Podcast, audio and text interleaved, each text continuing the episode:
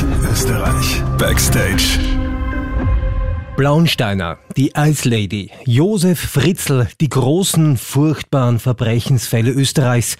Namen, die mittlerweile untrennbar mit der Kriminalgeschichte unseres Landes verbunden sind. Allesamt verteidigt hat sie ein Strafverteidiger, der heute zu Gast im Podcaststudio ist, Anwalt Rudolf Meyer. Ich bin Mischa Kronenfels von Krone und von der Kronenzeitung ist die Chefkriminalreporterin Martina Preban hier. In diesem Podcast wollen wir wieder hinter die Kulissen blicken. Wie sieht die Arbeit eines Strafverteidigers tatsächlich aus? In diesem Fall von Rudolf Meyer. Wie hat er die besonders großen Fälle wie die des Josef Fritzl erlebt und sind Verbrechen heutzutage noch gewalttätiger und brutaler als früher? Und welchen Einfluss haben daran die sozialen Medien? Rudolf Meyer, willkommen im Studio. Ebenfalls willkommen. Herr Meyer, was hat eigentlich dazu geführt, dass Sie diesen Beruf überhaupt ergriffen haben? Für die Strafverteidigung gibt es überhaupt keinen eigenen, äh, wie soll man sagen, was mich dazu führte, sondern ich habe ganz einfach vorher alle möglichen Berufe gemacht, habe dann gesagt, nein, ich studiere doch habe dann Just studiert und bin dann zu einem Anwalt gekommen, der ihm Strafsachen gemacht hat. Früher war es ja so, dass man hat zehn Jahre bei einem Strafverteidiger gelernt und dann hat man das ausgeübt. Heutzutage ist es anders. Heutzutage ohne eine solche gewisse Lehrzeit machen die jungen Kollegen das auch. Ich habe alte Interviews mit Ihnen gelesen, die so 20 Jahre alt sind.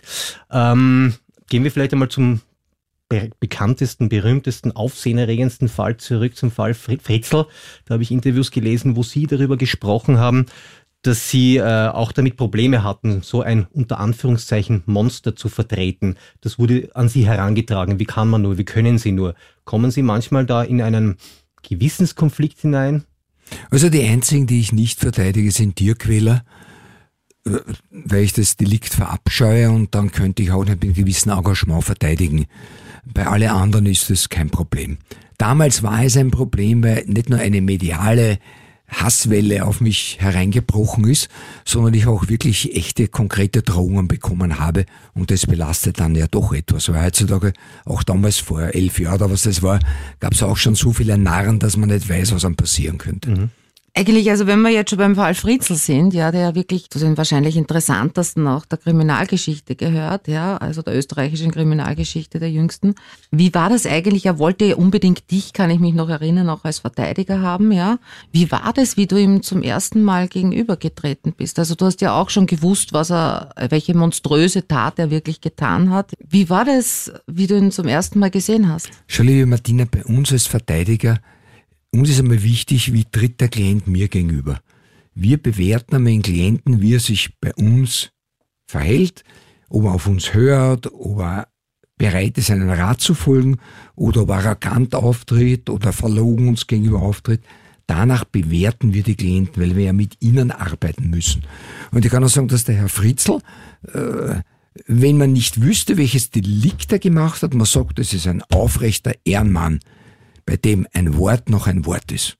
Das war die Einschätzung, die ich von ihm gehabt habe. Das heißt, er war auch dir gegenüber natürlich sofort geständig. Ich meine, es hat ja auch nicht viel zu leugnen gegeben eigentlich. Ne? Er war teilweise geständig, er war beim Mord nicht geständig. Der Mord war ja das, dass er keinen Arzt geholt hat, obwohl es ein Säugling gebraucht hätte. Und äh, da war er nicht geständig dabei hat aber dann unter gewissen Umständen, die ich nicht sagen kann, weil die Öffentlichkeit ausgeschlossen war, dann auch bei diesem Mord gestanden. Was für mich sehr, sehr überraschend gewesen ist, was mir aber gezeigt hat, wiederum, als das, was ich ihn einschätzte, so komisch das klingen mag, dass es ein Mensch mit einer Ehre war. Mit einer Ehre, das klingt natürlich etwas seltsam beim Herrn Fritzl. Ich würde sagen, schau du, es gibt Taschendiebe ohne Ehre und es gibt Mörder mit Ehre. Das ist eine Sache, ob ich einen Grundcharakter habe, der sagt zum Beispiel, zu dem, was ich getan habe, stehe ich, oder jemand ist jemand, der automatisch immer alles leugnet. Du hast doch zuerst schon erwähnt, dass man natürlich einen Menschen nicht ansieht, besonders wahrscheinlich auch dem Herrn Fritzl, weil sonst wäre es ja auch nicht ihm gelungen, 24 Jahre lang so eine Horrortat zu verschleiern. Also nicht nur vor seiner Familie, sondern vor der ganzen Nachbarschaft. Da haben in dem Haus viele Menschen gewohnt und er hat es geschafft, da quasi eine Zweitfamilie äh, zu gründen, ja, und eine und seine Tochter einzusperren und mit der mehrere Kinder zu bekommen. Es gab ja dann auch immer wieder so diese Schlagzeilen dann, also die Banalität des Bösen. Das ist oft mit dem Fritzl irgendwie in Zusammenhang gebracht worden. Ist das Böse oft wirklich so banal? Kommt so banal ja, daher? Ich würde sagen, das Böse ist fast immer banal. Sie, äh, du kannst bei einem Mörder nie vorher sagen, wenn du ihn siehst, das ist der geborene Mörder oder etwas. Die Taten, äh, ja, die geschehen, äh, sind in Ausnahmezuständen fast jedermann zuzutrauen, spezieller Mord. Das ist etwas, was, ich sage immer, es ist auffallend, dass die meisten Mörder keine Vorstrafe haben, die sonst noch nie aufgefallen sind und die dann in einer Ausnahmesituation, das ist der Regelfall, ist eine Beziehungstat, dann zum Mörder werden. Aber zu sagen, ansehen tut mir jemand überhaupt nichts, hineinschauen kann man dem jemand auch nicht. Wenn mir jemand seine Kindheit schildert, dann kann ich schon sagen, in etwa, welche Disposition er hat zu Taten. Wenn er mir das nicht tut, von außen sieht man nichts an. Der charmanteste Sunnyboy kann in Wirklichkeit ein eiskalter Mörder sein und umgekehrt. Beim Herrn Fritzl, der hatte ja relativ äh, rasch dann auch mehr erzählt als der Polizei, von wie er eigentlich aufgewachsen ist, unter welchen Umständen. Also, weil du ja wissen wolltest, äh, wie er dazu geworden ist. Zu einem guten Verteidiger gehört auch dazu, dass ich die psychologischen Hintergründe einer Tat aufkläre und mich nicht zufrieden geben mit dem äußeren Geschehen. Und es gehört daher dazu, dass man versucht, in die Psychologie eines solchen Verdächtigen und Mandanten einzutauchen, weil sie müssen ja auch bei Gericht dann klar machen, warum er eine solche Tat gesetzt hat. Und alle Taten sind irgendwo psychologisch begründet. Das ist keine Ausrede für jemand, aber es ist eine Erklärung für die Tat. Und je eher man das verstehen kann, desto günstiger ist es für den Täter und je weniger man das verstehen kann, äh, desto schlechter ist es für den Täter. Weil je weiter sich einer von jeglichen gesellschaftlichen Werten entfernt hat, desto mehr wird man sagen, dass man ihm anhalten muss, um von der Gesellschaft Schaden abzuhalten. Ich möchte jetzt trotzdem noch kurz, auch wenn wir jetzt schon so lange über den Herrn Fritzl reden, ja, aber ich möchte noch kurz bei dem bleiben, weil es eben wirklich so ein Jahrhundertfall ja ist und über den ja auch die ganze Welt berichtet hat. Hast du gesehen, gleich von Beginn an oder relativ rasch eben, dass es in seiner Kindheit da wirklich so ähm, sozusagen Brüche gibt, die dafür dazu geführt haben, also dass er sich zu einem Verbrecher letztendlich entwickelt hat? Der Verdacht liegt ja sofort nahe. Bei einem solchen exorbitanten Verhalten, äh, was ja auch sehr zwiespältig ist, denn er hat ja nicht die Familie, die unten war, jetzt gequält an sich. Jede Vergewaltigung ist natürlich eine Qual, das ist ganz klar. Aber er hat ja denen schaut, dass sie lernen was, dass seine Tochter mit den Kindern normal Schule macht und so weiter. Hat ihnen ein Weihnachtsgeschenk gemacht und so weiter. Das ist ja ein Verhalten, was ja äußerst ungewöhnlich ist, weil jemand, der sowas tut, normal will auch denjenigen quälen. Das war hier nicht der Fall und daher war interessant, wieso seine Zwiespältigkeit in der Persönlichkeit vorliegt. Und das wurde mir dann aus seiner Lebensgeschichte, auf die ich aber hier nicht eingehen möchte, ist mir das dann klar geworden. Also das heißt, du hast in gewissermaßen Verständnis für ihn haben können. Ich habe nicht Verständnis für die Taten, die er gesetzt hat, aber es ist notwendige Voraussetzung für eine Verteidigung, um gut zu verteidigen, dass er die Persönlichkeit desjenigen versteht, den er verteidigen muss. Du hast ihn ja sehr oft besucht, hinter Gittern natürlich vor dem, vor dem Prozess. Und habt ihr da auch über andere Dinge gesprochen, außer über wirklich direkt die Tat und eben über seine Geschichte, also die Dinge, die du für die Verteidigung brauchst? Da habt ihr da auch über, über Bücher ja. oder ich, ich, keine Ahnung, also über irgendwelche Hobbys oder sonst was Ich habe besprochen? mit ihm sicher, weil mich das eben von der Persönlichkeit interessiert hat, über Medizin studiert anfangs und wollte Psychiater werden und war ja dann auch bei der Bewährungshilfe, wo wir auch immer psychiatrische Kurse gehabt haben, interessiert mich der, die Gesamtperson desjenigen. Und zu dem gehört alle seine Lebensumstände, wie er gelebt hat, wie er sein Leben gestaltet hat, wie er es nicht gestalten konnte, obwohl er es in eine bestimmte Richtung haben wollte. Diese Frustrationen aufzuspüren bei jemandem, das gehört alles mit zur Verteidigung, wenn man solche Delikte macht, bei einem Wirtschaftsstrafverteidiger, der das nur macht, ist es völlig uninteressant. Da kommt es ja davon, hat der Betrogen derjenige oder nicht, hat er Geld eingesteckt, obwohl er schon 30, 50.000 Euro im Monat verdient oder nicht. Aber bei einer Tat, wo ja ein letztlich auch abscheuliche Kindheit dahinter stecken muss, weil sonst so eine Entwicklung in der Seele nicht eintritt, muss man den gesamten Menschen ergründen und dazu gehört, möglichst alles mit ihm zu besprechen, was ihn in seinem Leben bewegt hat. Also das heißt, ihr habt auch über Alltäglichkeiten gesprochen. Auch über Alltäglichkeiten, ja. Was war das zum Beispiel? Na, Alltäglichkeiten, wann er aufsteht zum Beispiel, weil es ist schon wichtig, ob ein Mensch äh, Disziplin hat. Der Mensch war äußerst diszipliniert. Für den war Aufstehen eine Selbstverständlichkeit, möglichst früh sein Leben möglichst strukturiert durchzuführen. Anders, wenn er gewesen wäre, hätte er die Taten ja mit diesem Doppelleben überhaupt nicht machen kann. Das erfordert eine unheimliche Logistik. Dass sich zwei Familien gleichzeitig, ohne dass die eine von der anderen und umgekehrt wissen, das muss ich durchplanen exakt. Und um einen Plan nicht nur zu planen, sondern ihn auch doch exakt durchzuführen, gehört eine enorme Selbstdisziplin. Und die hat er. Er wurde als durchschnittlich intelligent beschrieben dann im Gutachten, wenn ich mich richtig erinnere.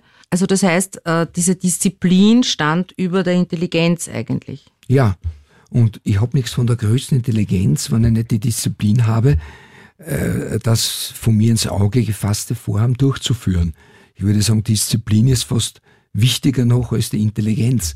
Denn habe ich diese, dann kann ich auch, wenn ich nicht so intelligent bin, auf etwas draufkommen und es durchziehen.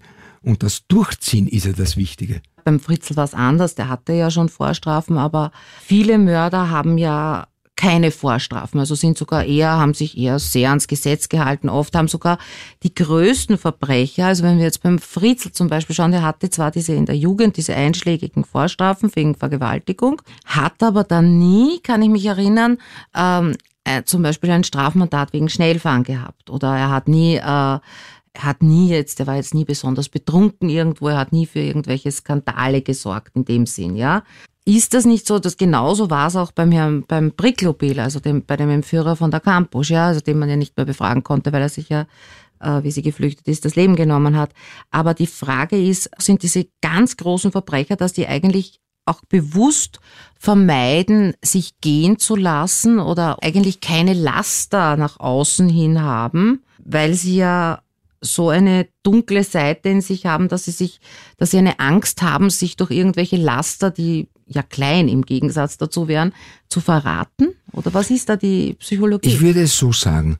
Äh, fast alle, die Gewalttaten begehen und dann auch Morde oder ohne vorher Gewalttaten begangen zu haben, Morde begehen, sind Menschen, die sehr, sehr viel frustriert geworden sind in ihrem Leben die das immer runtergeschluckt haben, nie besprochen haben mit jemand, sich nie therapeutische Hilfe geholt haben und die immer gelernt haben, runterzuschlucken und keine Reaktionen zu zeigen.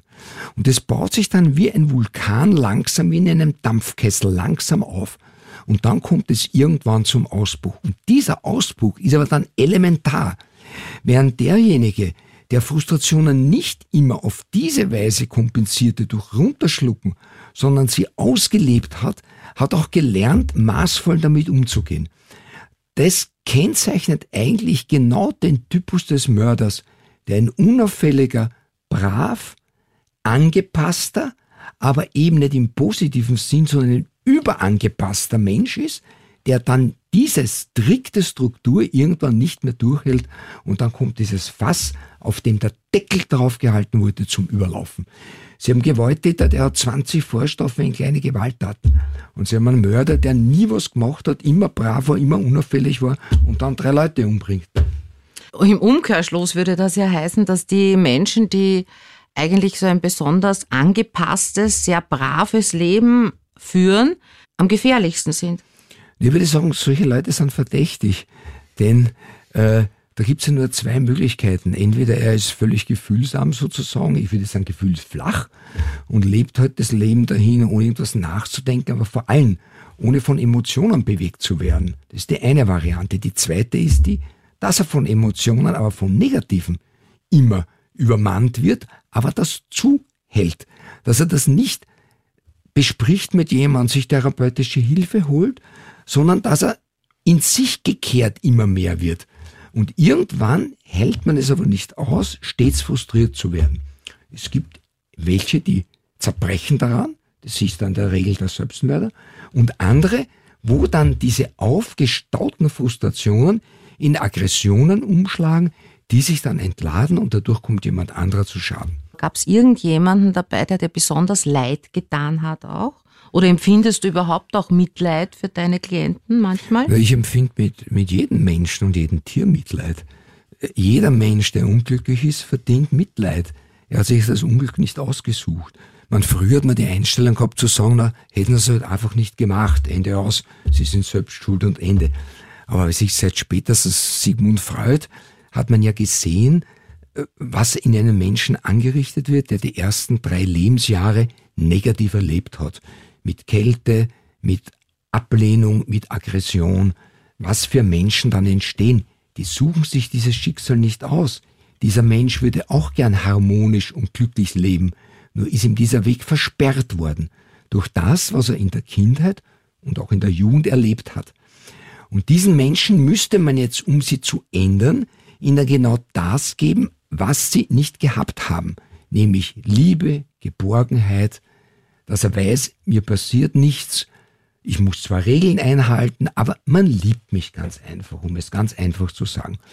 Und wer dieses Gefühl nicht gehabt hat in der Kindheit, der ist schon ein potenzieller Schädiger der übrigen Menschen. Sei es aus Rache, sei es, weil er immer zeigen muss, ich bin doch stark, ich bin nicht immer der Kleine. Aber das sind dann diese Leute, die gefährlich werden. Der muss nicht was tun. Es gibt welche, die leben 70, 80 Jahre so, werden erkaltet, sind zu keiner Gefühle mehr fähig, können keine Nähe vertragen aber sie tun nichts. Und manche tun es. Das hängt auch von der Disposition ab. Es gibt eben aktive Menschen und es gibt eher passive Menschen. Der Aktive wird eher eine schädigende Handlung setzen als der Passive. Du meinst, die beste Prävention für Verbrechen wäre, dass Menschen viel Liebe bekommen?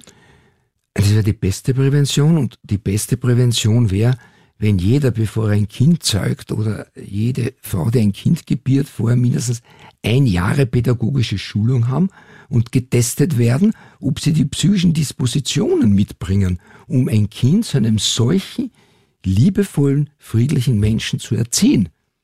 Das ist ja das Problem. Wenn Sie eine Waffe sich besorgen müssen, müssen Sie x Tests machen. Wenn Sie einen Hund einer gefährlichen Rasse sich heutzutage anschaffen, müssen Sie einen Test machen. Aber Kind kann jeder einfach machen, ganz wurscht wie er ist, und die Produkte sehen wir dann. Das ist das Fürchterliche. Eine Elternschule wäre das Wichtigste, was ich überhaupt machen müsste. Ich weiß, dass das in der Praxis ja nicht umzusetzen ist. Ich kann nicht psychologische, psychiatrische Tests mit jedem machen, der ein Kind machen möchte und dem sagen, du darfst keines kriegen, was oft sehr nützlich mhm. wäre, ja. Das geht nicht. Aber man muss eben klar machen, dass Liebe und Nähe und Harmonie und Geborgenheit für ein Kind das Wichtigste überhaupt ist. Dazu kommt aber bitte, und das betone ich, woraus heute leider oftmals scheitert. Es muss ein Reglement geben. Es muss Regeln geben, die ein Kind weiß, das habe ich einzuhalten und das nicht. Und wenn ich das nicht einhalte, gibt es Sanktionen. Es hat nichts mit böser Bestrafung früher zu tun, stundenlang im Winkel stehen, am eiskalten Balkon draußen oder mit heißem Wasser angeschüttet werden, sondern Sanktionen. Das etwas, was ich gerne möchte, wird jetzt nicht getan, weil du das nicht eingehalten hast. Diese beiden Punkte müssen zusammenkommen. Und in der heutigen Erziehung, wenn man eine solche Art bezeichnen darf, die ja oft darin nur besteht, das Kind darf machen, was man will, was im Übrigen auch für die Erziehungspersonen ja sehr angenehm und bequem ist, ja. Bei der heutigen Erziehung, wo die Kinder machen und tun können, was sie wollen, wichtig ist nur, dass sie Spaß haben, das ist die Problematik, weil da fehlt dieser zweite Teil auf jeden Fall, nämlich zu lernen, es gibt ein Reglement. Ich muss auch etwas tun, was mir nicht angenehm ist, was aber dafür dem anderen angenehm ist. Ich werde ein lustiges Beispiel erzählen. Ich gehe in einem Park spazieren und sehe erst vor kurzer Zeit auf einem Baum in circa einer Höhe von geschätzt sieben Meter ein Mädchen im geschätzten Alter von sechs, sieben Jahren klettern. Daneben sitzt eine wahrscheinlich Mutter oder Aufsichtsperson und spürt mit ihren Händen. Na, ich gehe natürlich hin und sage, sagen Sie mal, sehen Sie, Ihr Kind ist da schon sieben Meter rauf in dem Alter geklettert. Das braucht nur einmal daneben stehen, ist runter, ist Leben lang gelähmt. Wissen Sie, was die Antwort war von dieser Person zu mir? Ja, aber das Kind will es. das glaube ich zeigt wohl genug das, was ich ja gesagt habe, mit dem, dass man einfach die Kinder tun und lassen macht, was sie wollen. Das ist dann das Ergebnis, dass die glauben, alles geht im Leben, ich mache nur, was mir Spaß macht und dann kommt das, was ich als einer, der 40 Jahre Jugendgerichtsbarkeit macht, der auch beim Jugendgericht gelernt hat, eindeutig ihnen sagen kann. Früher hat ein Mensch gesagt, ich will was tun. Dann hat er nachgedacht, ist das, was ich will, auch moralisch gerechtfertigt? Ist das sittlich erlaubt? Schadet das nicht jemand anderen? Und erst nach dieser Prüfung, man nennt diese komische Instanz das Gewissen, dann hat er entschieden, das zu tun oder nicht. Heutzutage sagt man, das will ich und jetzt schau ich, ob es kann. Und wenn es kann, tu es, Ende aus. Und deshalb sehen Sie heutzutage eine Kriminalität, die ja teilweise, wenn man Medienberichten glauben darf, ja erschreckend ist. Ne? Früher ist darum gegangen, ob jetzt ein Jugendlicher den anderen stärker in Schwitzkosten genommen oder weniger stark. Heutzutage geht es darum, ob er der alten Frau, die überfallen hat, 10 oder 20 mehr am Kopf getreten hat. Also das heißt, es gibt wirklich sozusagen eine Verrohung der Gesellschaft? Das, das spürst du als Meinung, Verteidiger? Das ist meine Meinung nach eindeutig, ja. ja. Aber es sind natürlich die sozialen Medien, es sind die ganzen Medien überhaupt, ja, die das natürlich so in Gang setzen. Wenn ein Zehnjähriger sich schon anschauen kann, die ärgsten Hardpornos und die größten Gewalttaten, die es überhaupt gibt. Ich kann einen interessanten Fall noch erzählen. Ich wusste nie, was ein Prank ist. Krieg jemand vorgeführt, 17 Jahre alt. Was haben die gemacht? Die haben mit Sturmhauen bewaffnet einen Jungen in seiner Wohnung überfallen, haben ihn dort gefoltert und das wurde natürlich aufgenommen. Gut. Dem gelang es dann, sich zu befreien, hat die Anzeige gemacht. Jetzt kommt dieser verhaftete Täter, einer der drei, wird mir vorgeführt. Und ich sage ihm, er sagt, warum macht man sowas? Sagt er, das war ja ein Prank. Sag ich, bitte erklär mir, was ist ein Prank? Sagt er, das ist ja ein Spaß gewesen. Er sagt, ja, für dich, das vielleicht, aber war es auch für den anderen ein Spaß? Sagt er, natürlich nicht, weil sonst ja das Video nicht echt die Angst muss ja echt sein. Sonst schaut man das ja keiner im Internet an. Sag ich so, das sage ich, das heißt so. Ich übersetze es in meine altmodische Sprache. Du quälst jemand, es muss die Qual möglichst echt und stark sein, damit er echt seine Angst und seine Pein zeigt, damit du es dann im Video rein, man im Internet reingeben kannst und es wird oft angeklickt. Sagt er freilich, schauen Sie nur die Pranks an, nennt man ein paar welche. Ich habe mir welche angeschaut, da ist einer drinnen, der hat 1,7 Millionen Klicks. Und danach bewerten sich die Jugendlichen, wie viele Klicks hat er bekommen. Der hat überhaupt nicht verstanden, hat es von mir zwei Monate gebraucht, auf den einzureden, dass er dann verstanden hat, was es heißt, dass man einen anderen nicht quälen darf, damit es für einen selber gut ist. Na, soll ich noch mehr sagen? Schließt also die, die Diagnose ihrerseits ist sozusagen, eine Veränderung in der Erziehung in Kombination mit Medien und sozialen Medien machen das Gesamtprodukt sozusagen noch krimineller, noch härter, noch extremer. Aber lassen Sie uns, Herr Mayer, noch einmal vielleicht ganz kurz zum Anfang zurückgehen, wo Sie, äh, wie wir über den Fall Fritzl gesprochen haben, auch gesagt haben, dass Sie Ziel von Angriffen wurden, dass sie dann auch in der Auslage gestanden sind. Weil wir schon darüber gesprochen haben, dass es manchmal besonders harte Fälle sind und dass sie natürlich in die Erfahrung dieses äh, mutmaßlichen Täters zunächst auch eintauchen, um ihn persönlich kennenzulernen. Schlussendlich verteidigen sie diesen Menschen ja auch und verstehen sie aber auch Menschen, die sagen, das bekomme ich im Kopf nicht zusammen, wie ein Mensch so einen, der so eine Tat vollzogen hat, verteidigen kann. Wie erklären Sie das aus Ihrer Sicht als Jurist? Wie kann man das machen? Wie ist da der moralische Kompass für jemanden, der mit gar nichts zu tun hat? Ich würde sagen, es ist ganz einfach. Verteidigen im umgangssprachlichen Sinn heißt ja, dass ich die Position desjenigen einnehme, den ich verteidige. Wenn jetzt jemand sagt, beim äh, jetzigen Krieg, ja, wie verteidige den Herrn Putin und den Krieg, dann wird man sagen, der ist auf dessen Seite. Umgangssprache. Im juristischen Sinn ist Verteidigen etwas ganz anderes.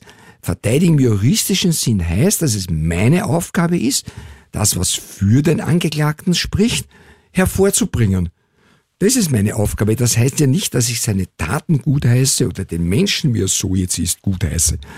Und das ist meine Aufgabe auch bei dem Fall Fritzl, der breiten Öffentlichkeit diesen Unterschied klar zu machen, damit man sagt, okay, das heißt ja nicht, Dass er jetzt die Daten von demjenigen gut findet, verteidigen ist etwas anderes. Und wie gehen Sie persönlich mit solchen Angriffen eigentlich um? Also Menschen kommen auf Sie zu, die dafür, für diese juristische Sicht kein Verständnis haben und wenn sie in weiterer Folge tatsächlich auch Ziel von Gewalt und Drohungen werden. Schauen Sie, als Verteidiger ist auch eines wissen, muss eine große Frustrationstoleranz haben, muss eine sehr dicke Haut haben. Wer die nicht hat, ist für diesen Job nicht geeignet. Sie müssen einfach auch Anfeindungen aushalten, Sie müssen äh, Verluste im Prozess aushalten, Sie müssen aushalten, dass vielleicht ein Klient Sie angelogen hat, Sie müssen sehr, sehr viel aushalten. Also eine gewisse starke Persönlichkeitsstruktur ist für die Ausübung dieser Sparte der Anwaltei sehr wichtig. Man muss aber auch aushalten, also das habe ich schon manchmal auch gehört von Strafverteidigern, also dass die einen, dass die ja dann ihren Verteidiger dafür, für das Urteil, wenn es nicht so ist, wie sie es vielleicht vorgestellt haben, verantwortlich machen und dann oft sogar vielleicht Rache schwören. Ist dir das auch schon mal passiert? Es ist natürlich so, wer dann schuld ist, ist immer der Anwalt. Es ist nicht schuld der Richter, es sind nicht schuld die Geschworenen, es ist nicht schuld der Staatsanwalt, es ist der Anwalt. Warum er das in der Nähe? Den kann ich sozusagen das an den Kopf werfen. Ich würde so sagen, wenn man sich einen Akt anschaut und dann der Meinung ist, die Beweise sind so, dass der Mandant verurteilt, muss ich ihm nahebringen, dies, und ihm zu einer Schuldeinsicht bewegen. Wenn ich ihm natürlich weiterhin in einem Glauben lasse, der durch die Beweise sicher widerlegt werden wird und er dann nicht dieses Urteil bekommt, das er sich vorstellt, dann wird er natürlich sagen, der Anwalt ist schuld. Weil er sagt dann, hätten Sie mir das alles gesagt, Herr Doktor, na dann hätte ich mir anders verantwortet. Es gibt die eine Methode, dass man überprüft, ob das, was der Klient von sich gegeben hat, zu den Beweisen passt oder nicht. Und man lasst ihm, auch wenn man sieht, es passt nicht, und die zweite, schwierigere Methode, weil da kann man viele Klienten verlieren dadurch, ist ihm klar zu machen, dass seine Sicht der Dinge nicht die richtige ist. Dieser zweite Weg ist ein mühsamerer Weg und dieser zweite Weg kostet einem etliche Klienten. Aber er ist der richtige Weg. Hast du selbst von dir aus schon einmal einen Klienten weggegeben? Also weil du gesagt hast, mit dem kann ich einfach nicht zusammenarbeiten? Na natürlich, oftmals, wenn ich sehe, dass hier meine Argumente nicht zum Tragen kommen, dass derjenige nicht bereit ist, hier halbwegs vernünftig zu reden, ich stelle mir nicht vom Gericht hin und muss jetzt noch etwas mittragen, wo ich mir selber die Haare raufe. Ich könnte ja den Richter gar nicht ins Gesicht schauen. Also ich finde, das ist eine, eine Selbstverständlichkeit, dass ich mich, und die Richter wissen das ja auch dann, wenn sie ihn länger kennen, sagen sie, wenn der jetzt sagt, nicht schuldig, dann steckt was dahinter. Das muss ich mir anschauen. Wenn Sie einen Anwalt haben, der immer sagt, nicht schuldig, damit er sich den Klienten bei Laune hält, ja, dann werden die Richter sagen, na, da ist, ist nichts dahinter.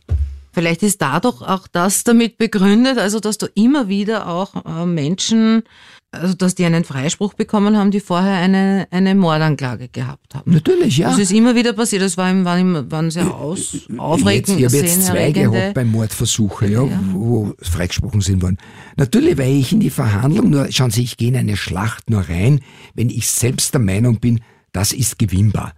Ich ziehe nicht in eine Schlacht mit Kriegern, das ist der Mandant, von dem ich weiß, das kann man nicht gewinnen. Da muss ich den Krieger klar machen, dass hier eine Kapitulation zu erfolgen hat. Wenn er dann sagt, nach dem alten Spruch, lieber stehen sterben als kniend leben, dann gibt es welche, wo ich sage, aber nicht mit mir. Es mag welche geben, wo ich das auch sage, aber da verteidige ich ihm nicht sozusagen ganz auf Nein, sondern wenn es eine halbwegs vernünftige Linie, wenn er die bereit ist mitzugehen. Ansonsten sage ich, tut mir leid, nehmen Sie eine andere. Es gibt so viele, die mit egal welchen Blödsinn sie sagen, in die Verhandlung reingehen. Ich mache es nicht wir haben jetzt eigentlich die ganze Zeit von Männern gesprochen. Sind deiner Meinung nach Frauen weniger gefährlich als Männer? Aber du hast ja schon sehr interessante Frauen verteidigt. Ich würde so sagen, Frauen sind sehr gefährliche Wesen. Sei es aus Rache, sei es aus nicht erwiderter Liebe, sei es auch aus Raffgier. Aber sie sind weniger brutal gewalttätig im Schnitt. Wenn Sie sehen, zehn Prozent, nicht einmal zehn Prozent der Häftlinge im Landesgericht in der Untersuchungshaft sind Frauen. Sind im Schnitt 50 Frauen als weibliche Häftlinge, sondern im Schnitt 700 bis 800 männliche Untersuchungshäftlinge. Es ist richtig, dass Frauen weniger zu Gewalttaten auf jeden Fall neigen, daher kaum als Mörderinnen zum Beispiel auftreten. Sie können die abzählen pro Jahr, sie sind Opfer dabei und nicht Täter.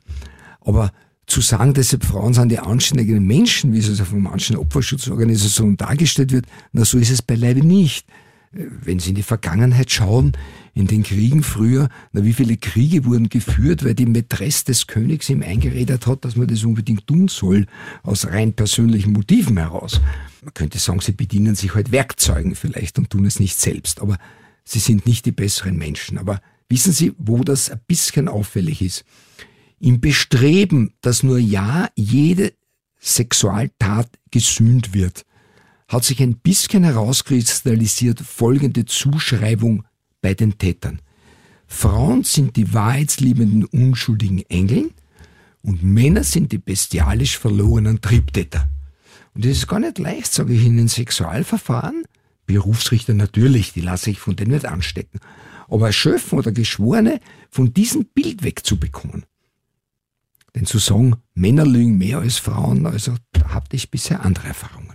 Wenn wir jetzt also doch zu den großen Verbrecherinnen gehen, äh, hast du ja jetzt äh, beide eigentlich, und da gab es ja eigentlich nur die Elfriede Blauensteiner und die Estibalis Caranza. Also das waren die zwei großen, kann man sagen. Also, es gab noch einen dritten sehr interessanten Fall, mit dem ich begonnen habe.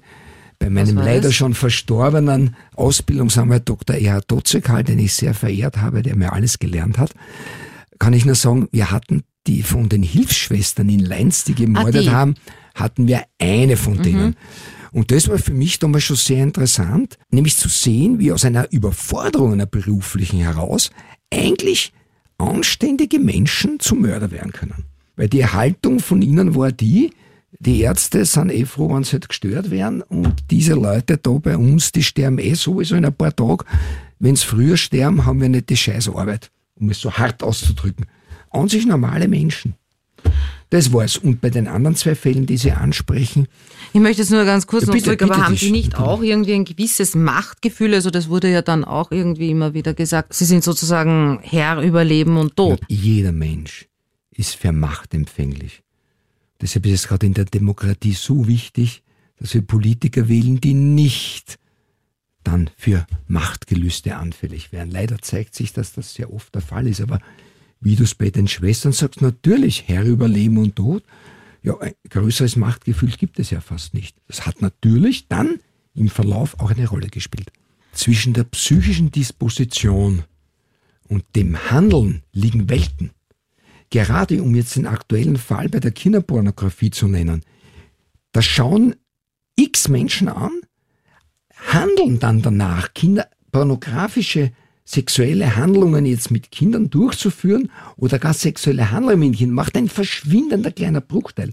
Also es ist in der psychischen Disposition etwas zu tun, nämlich gerne Macht zu verspüren und dann dieser Macht, diesem Machtgefühl gemäß auch zu handeln, liegen noch Welten. Das ist das, der große Unterschied, warum die einen zu Täter werden und die anderen dieselbe Disposition haben, aber es nicht werden. Und was führt dann letztendlich dazu, dass der eine es wird und der andere nicht? Ist das, das ist, das dann, ist, kann man auch sagen, dass das dann Lebensumstände dann in dem Moment sind, die gerade sind? Schau, ich sage immer einen einfachen Satz, ja. Unter ganz besonderen Ausnahmesituationen kann jeder Mensch zum Mörder werden. Das beantwortet jetzt deine Frage. Wenn besondere Ausnahmezustände sind, dann kippt dieses Verhältnis leicht. Jeder Mensch hat, um es jetzt konservativ zu sagen, Gutes und Böses in sich. Die halten sich bei einem wie Wagen, beim anderen ist mehr gut, beim anderen mehr böse. Und irgendwann kann das durch besondere Umstände kippen und das Böse triumphiert jetzt. Und dann werden böse Handlungen gesetzt. Bei den Leinzer Schwestern war das aber sozusagen auch noch so ein kollektives Erleben, weil das war ja nicht eine Einzeltäterin, sondern dieser Kipppunkt muss ja gleich bei mehreren Personen gleichzeitig erfolgt sein, zumal die Art des Tötens ja auch eine besondere war. Das war eine ganz besondere, fürchterliche Art, wenn sie einmal selbst Probieren Sie es einmal aus. Nimm ein Wasser, flöße es dir ein und du kannst nicht schlucken. Was das für ein fürchterliches das Erstickungsgefühl ist und wie lange das dauert, bis du dann tot bist. Diese Methode wurde nur gewählt, weil es nicht nachweisbar war. Weil jeder gesagt, normaler Herzinfarkt, Ende aus, war dann ein Zufall, dass der Professor Reiter, soviel ich weiß, das dann entdeckt hat, dass es eine solche Tötungsmethode ist. Also natürlich war es ein gewisses Kollektiv auch, in das sich gegenseitig auch berauscht hat so wie bei Jugendlichen die Peer Group, ja, da ist die Gruppe das um und auf und da schaukeln sich die Daten hoch, so war also in diesem Fall auch. Kann man auch sagen, dass dann Menschen in der Gruppe gefährlicher werden? Ich meine, das kann man ja auch an politischen Systemen sehen, ja, also dass, dass dann, dass man dann mehr eigentlich vielleicht tut, als ich weiß nicht, du hast ja damals dann alle vier wahrscheinlich kennengelernt, natürlich im Prozess. Hätte vielleicht eine allein das gar nicht gemacht oder hat es also, da wirklich diese Gruppe dazu gebraucht? Das war sicher die Gruppe. Das hätte, wäre alleine nicht geschehen. Und um auf das zurückzukommen, was die Gruppe imstande ist, alle populistischen Politiker arbeiten immer nur mit der Masse. Wenn Sie jeden von ihnen auftreten sehen, es ist die Masse, die angesprochen wurde. Nur im Kollektiv bringe ich die Menschen zum Rasen, zum Rasen für mich und dann auch zu Handlungen, die aus der Wut und dem Zorn entstehen. Deshalb arbeiten populistische Politiker immer mit der Masse. Das war Teil 1 von Verbrechen Österreich Backstage mit dem Strafverteidiger Rudolf Mayer und Martina Prewein von der Kronenzeitung. Verbrechen Österreich Backstage